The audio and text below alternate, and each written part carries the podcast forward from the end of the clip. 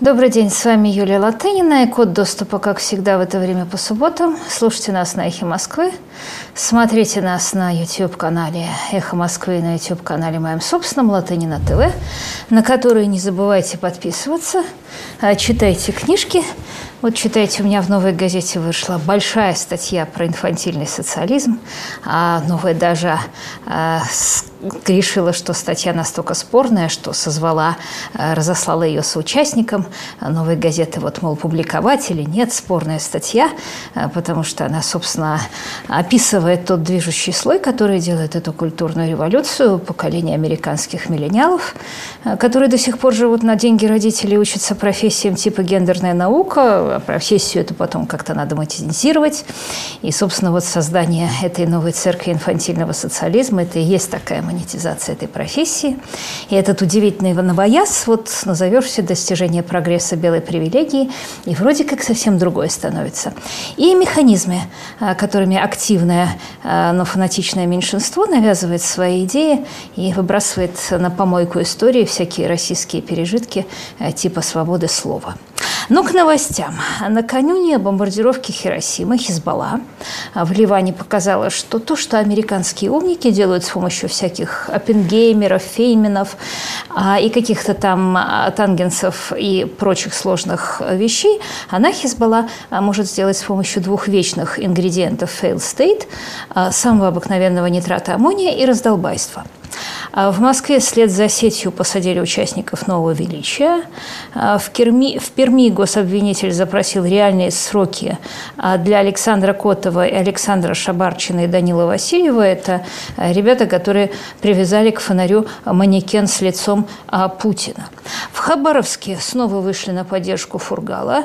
Это произошло уже после того, как губернатор, Дегтярев отменил продажу яхты правительственной, которую решил продавать Фургал, и э, вернул э, полеты чиновникам бизнес-классом, который тоже отменил Фургал. Вот мне кажется, что нарочно просто. А, значит, там всякий криминал проехался по городу на Мерседесах с сигналами, что Дегтярев ваш губернатор, вы куда рыпаетесь? Удивительный такой союз между властью, ЛДПР и криминалом. Но э, кстати, история с Фургалом, она уже переросла а рамки Хабаровской. Я думаю, что Кремль не ожидал, что он поскользнется над этой банановой кожуре, и что и в других городах будут выходить в поддержку Фургала, потому что Фургал больше, чем Фургал уже, точно так же, как в Беларуси. Светлана Тихановская гораздо больше, чем Светлана Тихановская. Собственно, я с братской Беларуси и начну. Там завтра выборы, там съехавший с глузду батька и огромный силовой аппарат цепляются за власть. И два диджея, которые были согнаны в порядке разнарядки на провластный митинг, вместо программы врубили песню «Перемен требуют наши сердца». И самое прекрасное, что вот эти люди, согнанные на этот митинг, зааплодировали, а потом водители стали а, на площади Минска гудеть и ездить с этой песней. То есть вот это был тот момент, когда капли, которых легко смахнуть, потому что, ну, что такое протестует один человек с одиночным пикетом? Да засунул ему в каталажку, дал ему 10 суток, и все. И вот капли превращаются в цунами, которому невозможно противиться. Поаплодируем же этим двум диджеям. Кирилл Галанов и Владислав Соколовский. Вы неимоверно круты. Не работали во Дворце молодежи, их согнали на митинг, и они это дело врубили. Такие вещи остаются в истории, как уже остается в истории Хабаровск. А вот куча артистов не приехала в Белоруссию. Я, честно говоря, на проправительственные митинги, я бы, честно говоря, на их месте приехала и спела бы песню Цою. Если бы петь умела. И я хочу сказать одну очень простую вещь. Вот все обсуждают, что завтра и там послезавтра будет в Беларуси. Но один из ответов заключается в том, что это зависит от результатов голосования, потому что если а, люди придут на выборы, и из них хотя бы 50% проголосуют за Лукашенко, это будет одна история. А если э, понятно, что там набросают, накидают что-то там фантастические нарушения, что там наблюдатели стоят напротив участков с биноклем, им не пускают внутрь, все равно, если придут и проголосуют против Лукашенко, а тем более 70-80%, накидать будет очень сложно. То есть это вот как в анекдоте. А не факт, что если проголосуют против, то батька не останется, но надо купить лотерейный билетик. Вот Абрам все время молится в лотерею а, выиграть, и как-то Бог говорит Абраму, ну купи лотерейный билетик. Вот тем, кто против батьки, обязательно надо купить лотерейный билетик, а, потому что, напомню, еще там они забацали совершенно фантастический проект, который называется «Голос», и, собственно, он заключается в том, что человек регистрируется в этом проекте, указывает в чат-боте, на кого он, за кого он голосует и на каком участке, а в день выборов он и лицевую, и оборотную сторону бюллетеня отправляет в этот чат-бот. А, и уже на, прошло, э, уже на этой неделе, в начале недели, было в системе более 850 тысяч человек. Напоминаю, что избирателей в Беларуси менее 7 миллионов. А, то есть это в некоторых некоторых крупных городах, там в некоторых участках уже покрытие, приближающееся к 100%. Это при том, что он запустился всего неделю назад. А это вообще, конечно, будет такая большая битва цифры с диктатурой, а, потому что в том числе а, голос-то разработали, собственно, те белорусы, а, которые трудятся птишниками, замечательными айтишниками в других странах мира. И он будет open source, то есть все, все данные, кроме, естественно, личных данных избирателя, а, можно будет э, проверить. И вообще вот такие системы, как «Голос», а, это, конечно, приближающиеся решения цифровой демократии в наш век, потому что а, проблемы с голосованием и с бигдейта начинаются во многих странах. Так вот, вот спасибо, что системы типа голоса дают нам эту возможность. Очень жалко, что не было такой системы на российском псевдореферендуме. Ну и посмотрим, что будет, потому что, как я уже сказала, зависит от двух фактов. Первое, сколько проголосует против, а сколько за. И второе, а черт знает от чего. Вот всегда есть факторы, да, типа фургала или типа кто-то врубает песню перемен – и все аплодируют, и стена рушится. И при этом у меня есть серьезное подозрение, что несмотря на абсолютную взаимную антипатию Москвы а, и Минска, о которой я еще буду говорить и вернусь к задержанным вагнеровцам в конце программы, а, тем не менее у меня подозрение, что один режим не устоит без другого. А, ну, теперь важная, конечно, международная история на всей этой неделе. Это история про город Бейрут. А это не история про нитрат аммония и про порт. Это история про деградацию Ливана, которая еще в 50-х годах был страна первого мира, а сейчас четвертого. И если подумать, это удивительно, потому что мы обычно считаем, что 20 век был веком прогресса. Вот Ливан принадлежит к числу тех стран, а, которые вместо прогресса испытывают явный регресс. Ну, собственно, что произошло? В 2013 году предприниматель Гречушкин а, грузит на старое корыто, купленное у соседа Киприота Хараламба Самонолиса, 2750 тонн нитрата аммония. А, судно идет в Мозамбик, за него заплатило аванс правительства. А, капитан называл, что типа Гречушкин получил миллион долларов. Ну, разумеется, это все морские байки, но это даже смешно. Это вот, вот то, что рассказывают матросы к себе. А Гречушкин не платил зарплату предыдущему экипажу, искал попутный груз. Судно сначала зашло в Пирей, потом в Бейрут. А Бейрут – это такой пиратский порт. Это один из портов, в которых царит беспредел и вымогательство, особенно по отношению к таким лохам, как Гречушкин. То есть это обычная схема в таких портах. Там накручивают левые счета за услугу, придираются к состоянию судна и документам. А если там попросил помощь э, капитан судна из-за аварии, просто любую сумму можно насчитать на срочность. Э, судовладелец начинает спорить, пока судно в порту, свои местные компании поставляют ему все три, в три дорого, судно вознет в долгах. Э, так делали не только в нигерийских портах, и не только в Ливане, в России так делали. Известная история была, как в Питере. Бандиты под левым предлогом задержали шесть пароходов, два года сидели пароходы без зарплаты, угрожая открыть Кингстон и закопить э, суда так, чтобы перекрыть вход в порт. А на Камчатке был вообще очень прибыльный бизнес. А там схема была такая. А, значит, контрахранители ловили контрабандистов, их товар, как скоропортящийся, уходил с аукциона за бесценок. А, при срочной продаже коммерческая структура та поставляла их в Японию по обычной цене. А, говорят, собственно, структура принадлежала той самой организации, глава которой простодушно у нас тут сказал, что даже иерархи считают, что у него лично 6 миллиардов долларов. Я так не считаю, может быть, у него 4 миллиарда. А, кстати, наши русские экипажи знамениты тем, что они в ответ на этот э, беспредел а, часто отвечают сами беспредел, а, то есть просто реально э, лупят по башке местного вот этого судебного маршала, забирают у него калашников, кидают его в трюм и просто удирают из-под ареста, иногда под пальбу. Вот я знаю историю, когда так двух африканцев в Владивосток привезли, причем второй не захотел возвращаться в родную Нигерию и долго работал шофером у судовладельца. Собственно, в Бейруте, где пост порт контролирует Хизбалла. Там была та же самая история, потому что когда стали грузить попутный груз, классика жанра. Вы знаете, вы тут погнули крышку люка, значит, без взятки грузить отказались. Э, Гречушкин, э, соответственно, отказался от всего, не заплатил ни капитану, никому. А самое удивительное, что судно потом утонуло. А утопили его прямо у портовой стенки из-за течи, потому что после отъезда капитана и старшего механика а, вот местные просто не смогли справиться с поддержанием парохода на плаву. А, то есть, э, согласитесь, ну вообще судно не меньше миллиона всяко стоит. В конце концов, его на металлолом можно продать, все равно 400 тысяч выручишь. А какой уровень технологий должен быть в этом порту у Хизбаллы, чтобы просто оно утонуло? А тем более, что а, вот, кстати говоря, то, что судно было оформлено на а, одну компанию, в которой было только одно судно, по принципу один офшор, один судно, это совершенно нормальная практика. Здесь не надо видеть никакого заговора, потому что так делают все судовладельцы, а, чтобы не нести всеми своими остальными судами ответственность за то, что происходит с другими судами.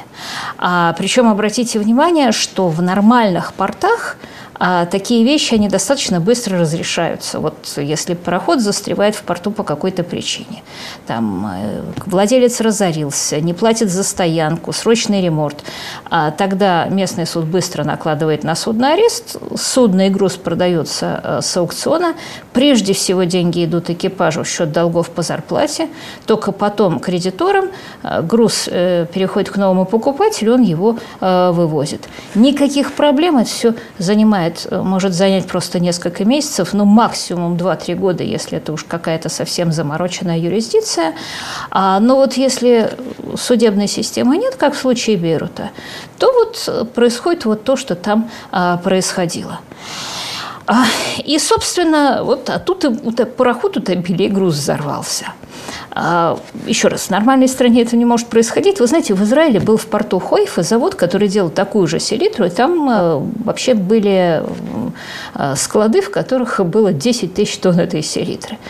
Давно говорили экологи, что надо перенести, потому что, не дай бог, что-то попадет.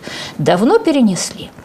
Значит, что дальше произошло? Хизбалла, видимо, пыталась эту селитру продать. Это уже написала газета «Бильд» через связанную с собой фирму, почти 3000 тонн, кому, естественно, осаду, своему же союзнику. Но а, там таможники давили на суд, а судья а, не одобрил покупку, видимо, потому что а, потому что сэкономили на взятке. То есть хотели украсть, но даже этого не шмогли. А, в общем, оставили все это на складу.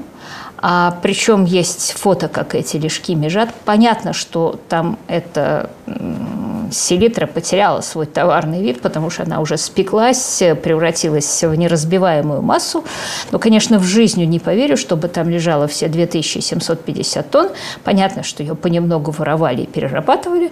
Заодно хранили в том же порту другую взрывчатку, которая, собственно, и загорелась первой, когда стали делать раздолбайскую сварку. И две вещи я хочу сказать. А, первое – Э, я должна, э, хочу, чтобы мы все понимали, что вот то, что взорвалось в Беруте, если бы оно не взорвалось в Беруте, оно бы рано или поздно взорвалось в других городах, в том числе европейских. Не потому, что ее кто-то туда специально для этого завез, а потому что, когда ее по беспределу отжали у владельца, и ее контролировала Хазбалла, никаких других способов использования этой взрывчатки не существовало. Второе, что поскольку, как я уже сказала, порт контролируется, как и все в Ливане Хизбаллой, нет никаких шансов, чтобы там лежало 2750 тонн селитры с 2014 года и чтобы их не скоммуниздили, не съединоросили.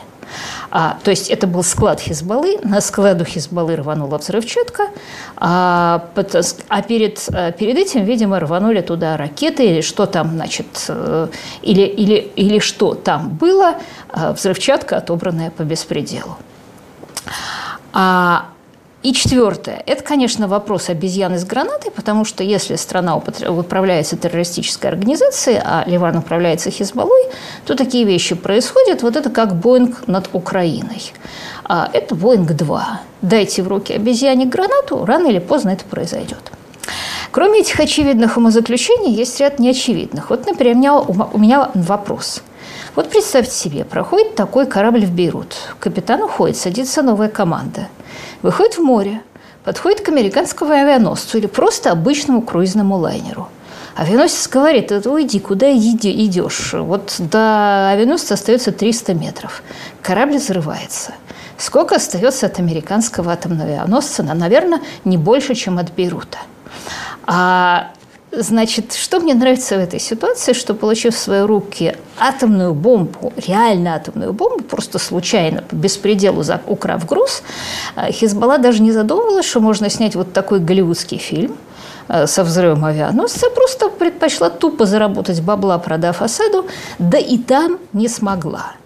А, потому что, вот знаете, нету в нашем мире продуманных террористов, они есть только в голливудских фильмах – а есть Донбасс. Вот в Ливане Донбасс. А всякий Донбасс подразумевает, что человек еле умеет читать и писать. Потому что если бы он умел читать и писать, он бы занимался другим делом. Точно так же, как вот эти вагнеровцы, которые ехали в Белоруссию.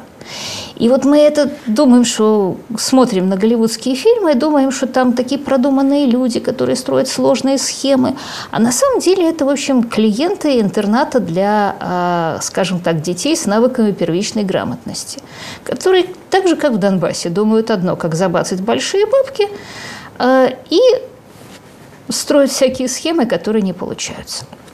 Теперь, собственно, а, важная вещь, которую я хочу сказать – это как раз вот история о том, что мы привыкли считать, что 20 век – это век прогресса. А Ливан представляет собой образец супербогатой страны, которая деградировала за несколько десятков лет до уровня Луганска. Вот счастливая мечта американских левых, э, что никакой полиции. Defund the police. Вот этот лозунг э, реализован в Ливане. И мы видели, чем она там кончается. А вообще, если, конечно, назвать э, главную причину деградации Ливана, она очень смешная и простая. Она называется мультикультурализм. Вот мой любимый Томас Соуэлл, я очень всем сейчас рекомендую этого экономиста и великого просто американского мыслителя, а, как раз говорит, что вот это новоязовское слово мультикультурализм, которое выговорить-то сложно, слушайте, заменило хорошо знакомое старое слово балканизация – Балканизация – это когда в одном государстве проживают разные этнические религиозные общества, общины с непримиримыми противоречиями, что автоматически ведет к деградации общественных институтов и замена их э, паравоенными э, организациями, э, которые защищают интересы этого общин. А, и Автоматически эти организации по большей части состоят из уродов, потому что сейчас не 12 век, и в 21 веке на жизнь умные люди зарабатывают другим способом. И э, я как-то вот э, не могу, э, поскольку я еще историк, и в том числе очень много занимаюсь именно этим регионом, а вообще, чтобы было понятно городу Бейруту, 5000 лет, и вот носители иврита меня поймут, что такое Бейрут. Это Бейрот, колодцы – Естественно, это не на иврите, а на ханаанском, потому что вот пять тысяч лет назад это был ханаанский город.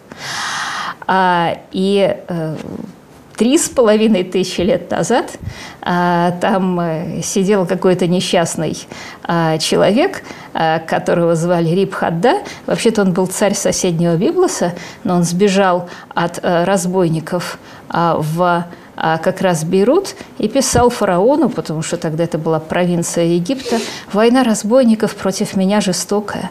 Наши сыны и дочери э, и утвари, э, больше нет их в доме, потому что они проданы в землю Еремута для нашей еды, чтобы мы выжили». Ну вот, э, как сказал другой древний человек, которого звали Экклезиаст, «Ничто не ново под солнцем».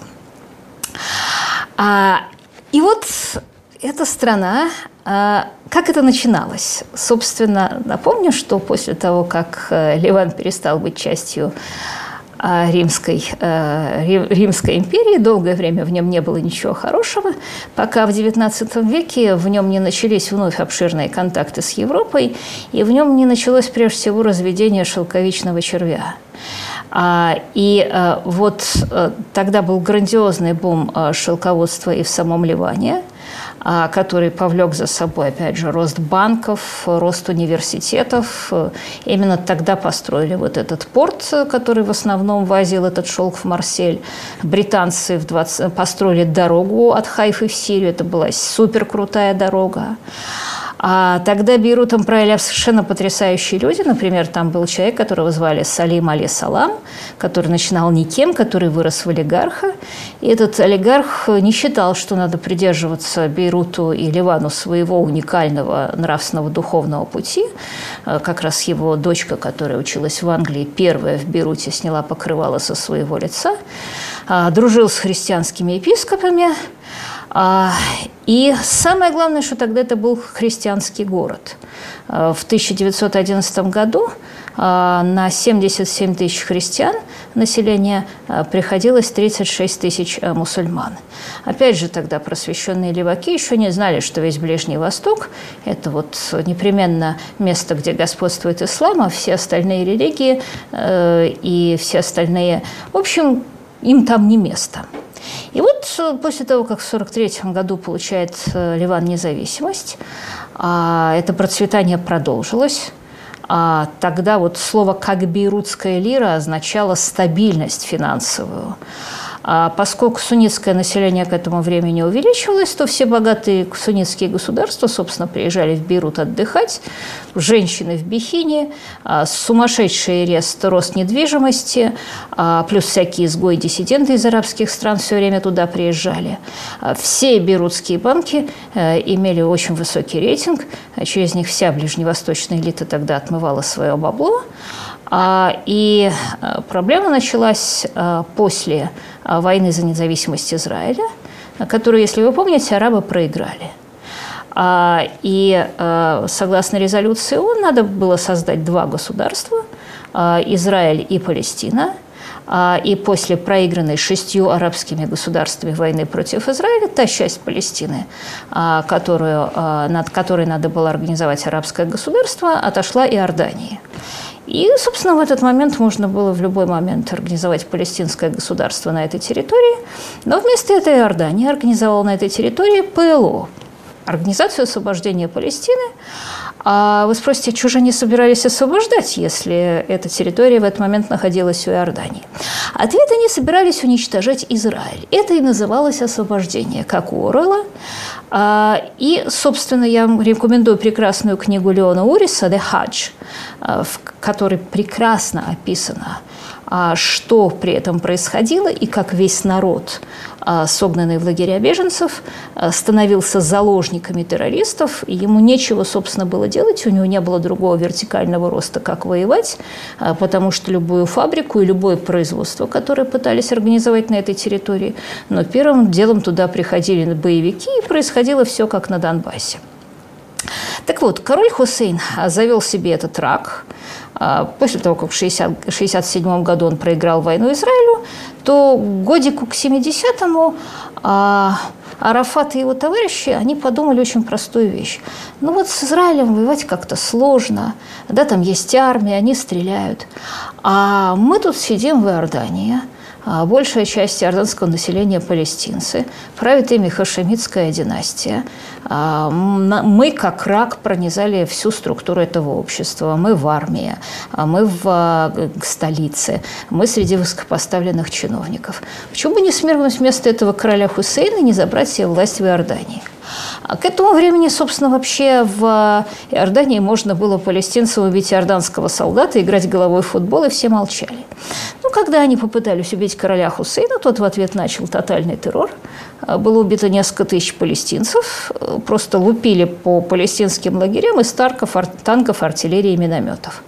Поскольку их убили не кровавые евреи, то прогрессу мировой общественности, то прогрессивной мировой общественности до этого дела не было. А, перерыв на новости. Добрый вечер. Это опять Юлия Латынина. Код доступа. А, слушайте нас по «Эхо Москвы» смотрите нас по YouTube-каналу «Эхо Москвы» и моему собственному YouTube-каналу «Латынина ТВ». Не забывайте на них подписываться. Я говорю о том, как произошло превращение э, Ливана из прекрасной страны в распавшееся государство. И возвращаясь к 1970 году, э, когда после того, как Организация освобождения Палестины попыталась убить э, короля Иордании Саддама Хусейна, ответом ей был сплошной террор, а палестинцев выкинули, а, вернее, Организацию освобождения Палестины а, выкинули из Иордании. У них нашелся новый патрон – Сирия, потому что, естественно, ни одна нормальная страна а, не брала их себе на территорию, в том числе Египет. Но сирийцы тоже не стали э, посылать, селить этот рак на своей территории, разъедающий государство, а как раз поселили их в Ливане – и вот, собственно, это было начало конца. В процветающую, богатую страну завезли Донбасс. Я не могу не указать, не отказать себе в удовольствии процитировать статью Дэвида Шиплера из «Нью-Йорк Таймс». Это еще та «Нью-Йорк Таймс» 80-х годов. Вот в крошечной деревеньке приходят палестинцы, арендуют дом, сначала делают казино, потом перестают платить деньги, когда хозяева просят дом обратно, показывают просто фигу. А типичное было поведение. А, вот один из э, молодой палестинец, Юсеф э, Алифре, говорит, «Э, хорошо, что они ушли, это после войны, когда их израильтяне выкинули. А потому что, когда кто-то из них что-то хотел, он брал это, а если его просили заплатить, он убивал владельца. А, или вот решили ограбить дом некого Хухайра Латки – Э, зашло подразделение, сказали, мы слыхали, что у вас тут американский шпион. Американского шпиона не нашли, но когда подразделение вышло, то холодильник, э, телевизор и все прочее уехали вместе с ним. Автомобили просто отбирали, э, как у владельцев, так и у торговцев. Особенно популярно было отбирать их на блокпостах. Если заплатишь деньги, можно было получить машину обратно. У фермеров забирали часть урожая. То, что осталось продать, было невозможно невозможно, потому что цены стали ниже, а, потому что покупатель, который покупал теперь а, продукты фермеров, должен был платить ПЛО. Фермеры стали разоряться, люди перестали работать. Вот прекрасный рассказ человека, который заведовал дорожным строительством. Жалуется, во-первых, ПЛО ворует оборудование, во-вторых, раньше рабочие работали 8 часов, а теперь они работают 5, а если сделаешь ему замечание, он может тебя и застрелить. А, как я уже сказала, полиции больше не было было, а как хотят левые. Вот жалуются полицейские. Если кто-то кого-то застрелил, полици... Э, палестинцы его сразу защищали. Э, вскоре в страну приехали вот разные искатели Донбасса из Бангладеш, Шри-Ланки и так далее. А города превращались в военные базы, оружие хранилось около церквей и больниц. А еще популярностью пользовались э, археологические раскопки в Тирии. 12-летние мальчики кооптировались в войска. Это нравилось далеко не всем палестинцам. И и вот описывает, в частности, автор статьи, как ливанские доктора а, пытались давать им, а, мальчикам, белые билеты, и мальчики жаловались, э, что если они не а, будут тренироваться как боевики, они не смогут устроиться, учиться в школу, которая финансирует агентство по делам палестинских беженцев. Вы спросите, как же так? Причем здесь школа и причем здесь боевики? Очень простой ответ Юсефа Саэда, 25-летнего палестинца. Персонал школы школы – это члены ПЛО. Вместо светофоров в городах использовались автоматы Калашникова. Э, едет такой, стреляет перед собой, чтобы ему расчистили дорогу. А теперь, конечно, так больше не пишут, а пишут вот так. А вот отрывка отрывок из книжки, э, которую напечатал слон некого Дарона Аджемаглу Джеймса Робинсона, а наплыв палестинских беженцев из Иордании в начале 70-х годов дестабилизировал обстановку в Ливане. Ну, естественно, была резня. Христианский городок Дамур был, например, вырезан весь. Тогда, собственно, на запад побежали первые беженцы. В основном это были христиане-марониты. Другие, э, естественно, э, стали делать христиане свои организации, которые тоже занимались насилием. Теперь в, США, теперь в Ливане было уже с одной стороны ПЛО, с другой фалангисты. Происходила постоянная резня, поскольку палестинцы параллельно обстреливали территорию Израиля. В итоге в 1982 году израильтяне вошли на территорию Ливана. А ПЛО была вынуждена уехать из страны.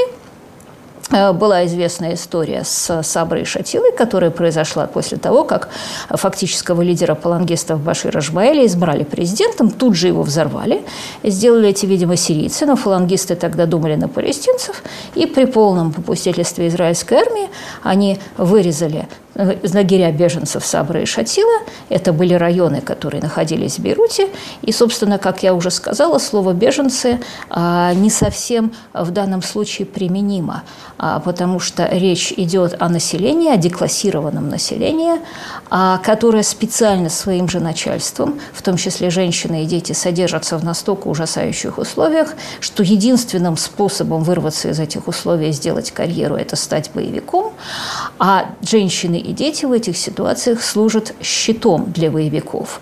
А, и, собственно, это было вторым этапом, потому что а, после того, как а, ПЛО покинула страну, то об этой стране вспомнил Иран и стал финансировать уже другие организации – которые в конечном итоге превратились в Хизбаллу, и которые были уже не, си, не суннитские, а шиитские.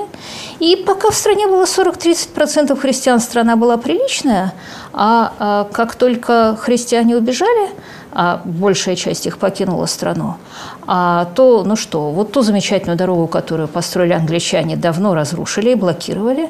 А сейчас э, Ливан получает 80% питания за границей.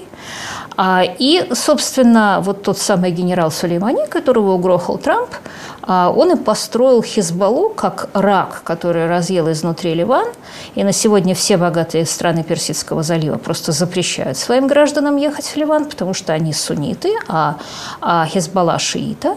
А, то, то есть э, страна 80% нефти, 80% продовольствия получает за границей. И, собственно, вот бардак, который царит в стране, мы можем видеть по истории этого судна, которое было схвачено с тем, чтобы его конфисковать, но вместо того, чтобы его конфисковать, его угробили, и вместо того, чтобы продать его груз Асаду, э, тоже не получилось, а взорвались э, сами. А Сколько там электричества будет в городе, непонятно. Раньше там было где-то не очень долго в день, несколько часов электричества. А армия – это Хизбалла, аэропорт контролирует Хизбалла, порт э, контролирует Хизбалла. А, и в 2005 году Хизбалла и сирийцы взорвали Рафика Харири, премьера. Это был самый богатый, влиятельный суннит в Ливане, который, собственно, напрямую работал с семействами саудовцев. А, и после убийства Харири все, конечно, начало идти к новой войне. Это к вопросу о дефандинге полиции и мультикультурализме, который, как ехидно замечает э, Томас Совел, на самом деле называется балканизацией. А, собственно, я перехожу к российским делам и к телу нового величия, а, организации, в которой на 10 участников разного возраста от 17 лет а, приходилось 4 провокатора – включая, собственно, ее организатора. Он известен как Руслан Д. Судя по всему, это какой-то Раду или Родион Владимирович Зелинский. Запомним это имя. И э, приговор новому величию, э, когда девочки получили условный срок – а другие люди, а, а люди, которых, а, а мальчики получили, грубо говоря, по 7 лет, а, был, собственно, предопределен двумя вещами. Это мощной кампанией в защиту Анны Павликовой и Марии Дубовик. И второе, словами Путина о том, а, что вот, э, кажется, Сванидзе обращался к нему с делом новым величием, со словами, что это все провокатор придумал. И Путин сказал, я просил прокуратуру разобраться, они мне материалы прислали, цитирую Путина. А, значит, А организация «Новое величие», говорит Путин, у них целью является, это у них в документах свержение действующей власти неконституционным строем, для этого они проводили сборы, а у них там, э, готовясь к проведению терактов в отношении органов власти, у них там холодное нарезное оружие, гранаты или пару гранат. Ну, понятно, собственно, вот этот глаз вождя, страшное дело, бросили пластиковый стаканчик. То есть вообще резонно. Путину сказали, что прокуратура сшила липовое дело, а следственные органы сшили липовое дело. Он спросил прокуратуру, она ответила, мамой клянусь, это не так, такие ужасные террористы.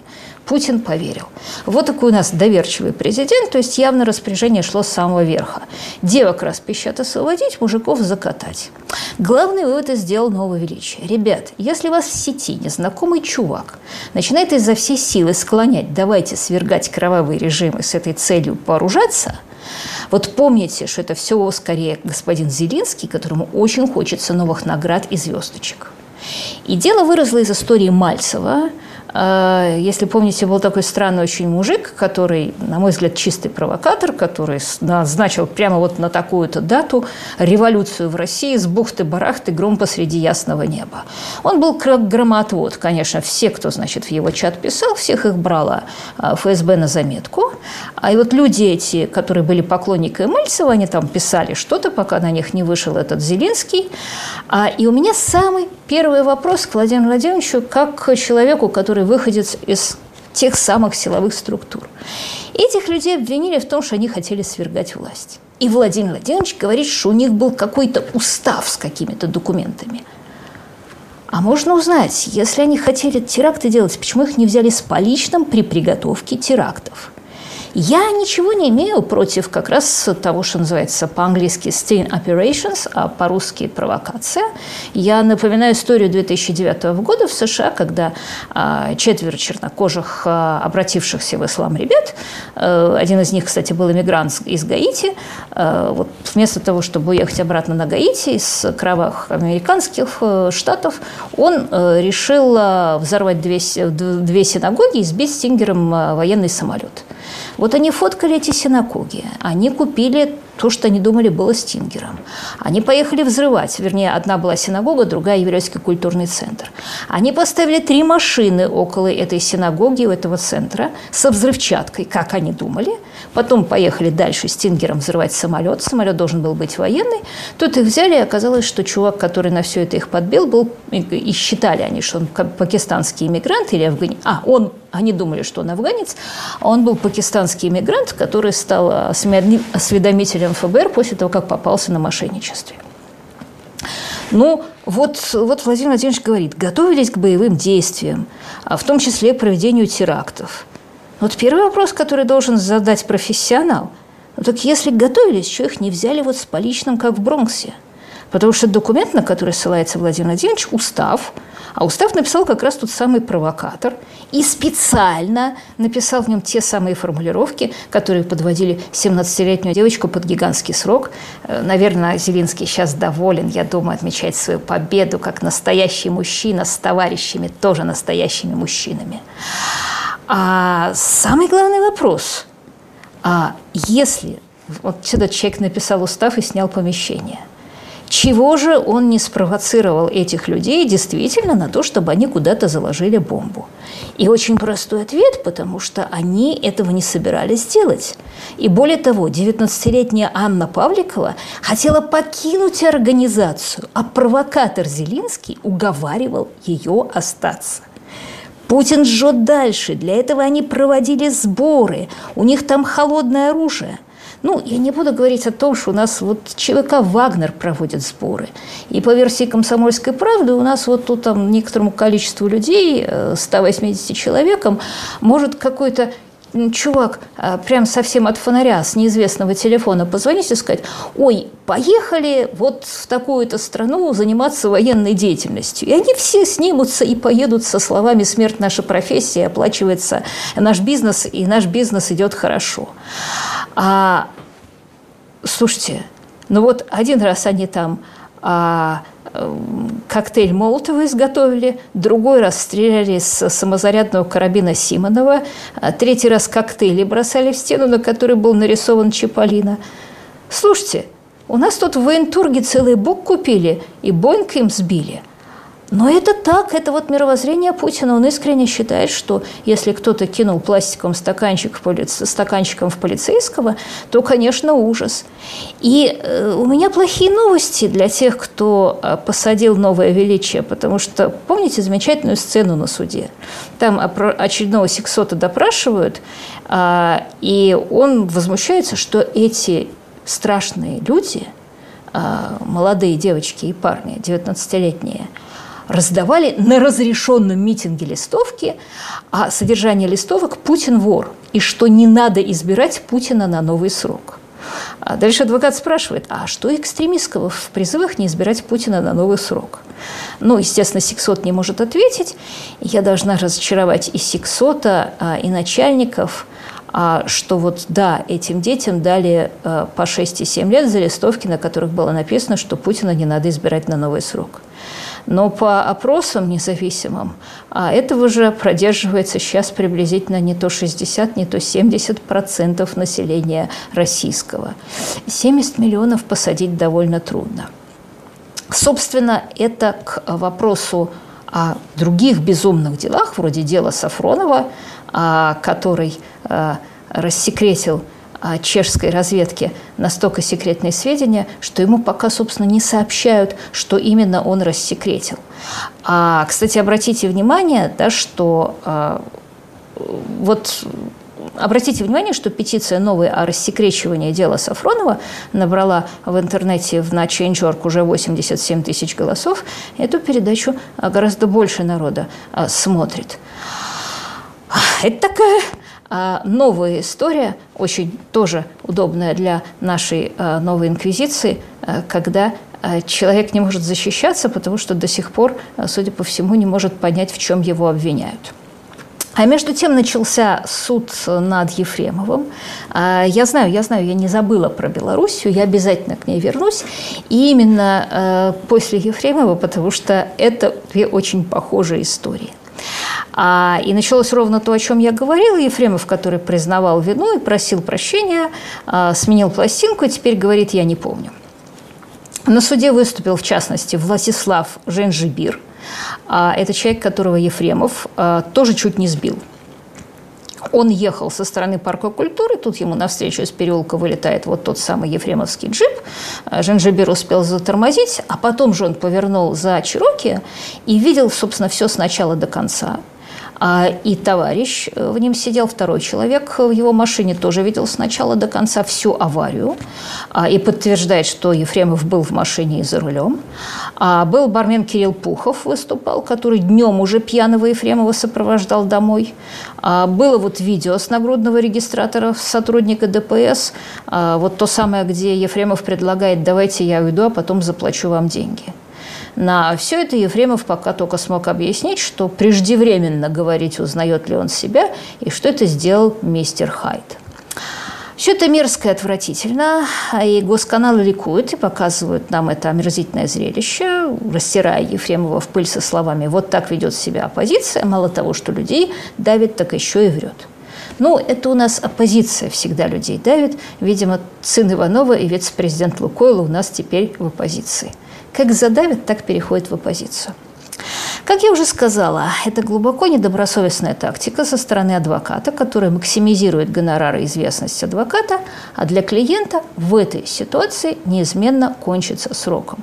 Адвокат убеждает клиента, да, что я тебя вытащу, не бойся, у меня связи. И действительно, клиент может испытывать эйфорию, потому что всегда найдется группа маргиналов, которая будет говорить, что его подставили. Уже есть эти маргиналы у здания суда, они там толкутся, они рассказывают друг другу, что за рулем был каскадер, они, как всегда, а, сделались большими экспертами в деле ДТП, а они рассказывают, какой должен быть тормозной путь у машины, машины, как должны были надуться мешки безопасности, у Ефремова был правильный инстинкт повиниться. Или правильные советчики. Кстати, тут в «Медузе», кажется, я видела интервью Виталия Чернышова, первого его адвоката. Ну, это действительно был образец адвокатской этики. Человек ничего не сказал против своего клиента. я могу сказать следующее. Ефремов не хотел убивать несчастного водителя деликатески Захарова. Это не было случайностью. Э, ДТП это было закономерностью, потому что если ты ездишь пьяный за рулем, то у тебя повышенный риск сбить человека. Но это не было его осознанное решение. А вот то, что происходит сейчас, это осознанное решение Ефремова. А человека характеризует ошибка, но еще больше его характеризует реакция на ошибку. Я понимаю растерянного, испуганного человека, перед которым корячится немаленький срок, и который родился с серебряной ложкой во рту, и который внезапно все потерял, и рядом с ним нет никого, кто оградил бы его от услуг разных Хлестаковых.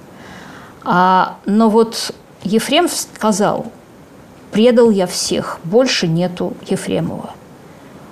Он предал всех, и Ефремова не стало не тогда, когда он убил человека.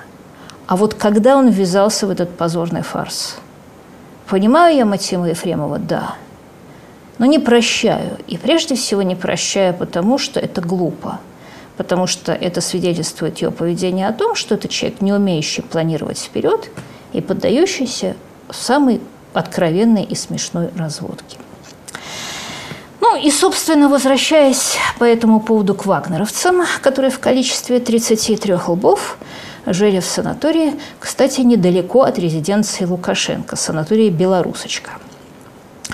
Вот в прошлую субботу я рассказывала, что да нет, я купилась, откровенно вам честно скажу, купилась, конечно, на кремлевскую тезу и стала рассказывать, ну, это же не бывает так, чтобы мы вот, значит, как в Черногории а, опять э, пересылали 600 евро Western Union, оказывая обратно в качестве обратного адреса штаб-квартиру ГАИРУ. Нет, это было почти именно так – а потому что эти люди, которые якобы опоздали на летевший в Стамбул самолет, вели переговоры о заселении в санатории еще накануне. Одно из их электронных писем было отправлено 24 июля в 16.31 за 19 часов отлета стамбульского самолета. Собственно, таким образом история о том, что они летели то ли в Судан, то ли в Венесуэлу. Это легенда прикрытия – батька, который утверждает, что они приехали для совсем другого прав, ну, бывает, э, знаете, это называется, если у тебя паранойя, это еще не факт, что тебя не хотят убить. Или вот когда Геббельс утверждал, что поляки, расстрелянные в Катыни, были расстреляны Сталином, Геббельс, как ни странно, тоже был прав. Потому что, знаете, вот выбирать между батькой и Москвой э, – это тяжелая задача. Собственно, вот я распиналась на прошлой субботе, а, почему, а, как я уже сказала, купившись. Э, во вторник я поправилась. Если кто а, не видел этот кусочек эфира, я его специально записала и выложила на YouTube. Можете его поискать. Мы ссылку поставим. И я как раз во вторник э, подробно рассказывала, что э, вот эта история о том, что они за 19 часов до самолета, до отлета самолета, когда они могли дойти до этого аэропорта пешком, и вообще вот эти люди, которые строились в 22 часа часа 30 на поверку, э, не пили, не курили, вели правильный образ жизни, они не напоминают людей, которые в составе 33 лбов опаздывают э, на самолет. А, и э, об этом я не буду говорить уже подробно. Кто хочет, тот может посмотреть прочитать мой текст в «Новой газете» или посмотреть, как я уже сказала, текст, который я выложила во вторник на YouTube, а, только скажу две вещи. Ну, во-первых, конечно, что все рассказы политологов о том, что Путину нужен Лукашенко, и Кремль никогда не будет устраивать цветной революции в другой стране, это просто откровенный газлайтинг. А, потому что я напоминаю, что а, был переворот в Черногории, который, правда, вот тот самый, деньги на которые посылали через Western Union, и что интересно, по версии обвинения, там вот эти диверсанты а, должны были, с одной стороны, а, привести к президентскому дворцу народ, который будет протестовать против подтасованных результатов выборов. А напоминаю, что черногорский премьер тоже тот еще жук. Он сидит еще дальше Лукашенко. Он чуть ли не с 91 -го года сидит, правда, с мелкими перерывами. А с другой стороны, вот надо было стрелять в этот народ, вызвав тем самым окончательное возмущение. То есть, вот, судя по всему, вот эта мысль, организаторы цветных революций сами стреляют народ, чтобы спровоцировать беспорядки, она в Кремле стала настойчивым тропом. Я не говорю, что планировалось именно это. Мы не знаем, что планировалось, и я думаю, что а, мы никогда не узнаем, потому что в в конечном итоге Кремль и Лукашенко полюбовно договорятся. И заметим, что вот на этой неделе из Минска не доносилось ни звука. Но что касается рассказа комсомолки о том, как этих бедных головорезов подставили кровавые украинцы, ну, каждый раз, когда мы попадаемся по личным, то оказывается, что Скрипаля отравили сами англичане, Боинг спили сами украинцы. И напомню, что в комсомолке опубликовали просто бездну всяких э, бумаг, э, нарисованных, э, я думаю, точнее, не я думаю, а Дмитрий Андреевич Муратов думает, что их нарисовали на том же самом компьютере, на котором рисовали историю про летчика Волошина. А там бы или несуществующие номера, с которыми им якобы звонили, причем биллингов к этим номерам не прикладывалось, и билеты, которые их покупали якобы в Киеве, и контракты, которые были несуществующие.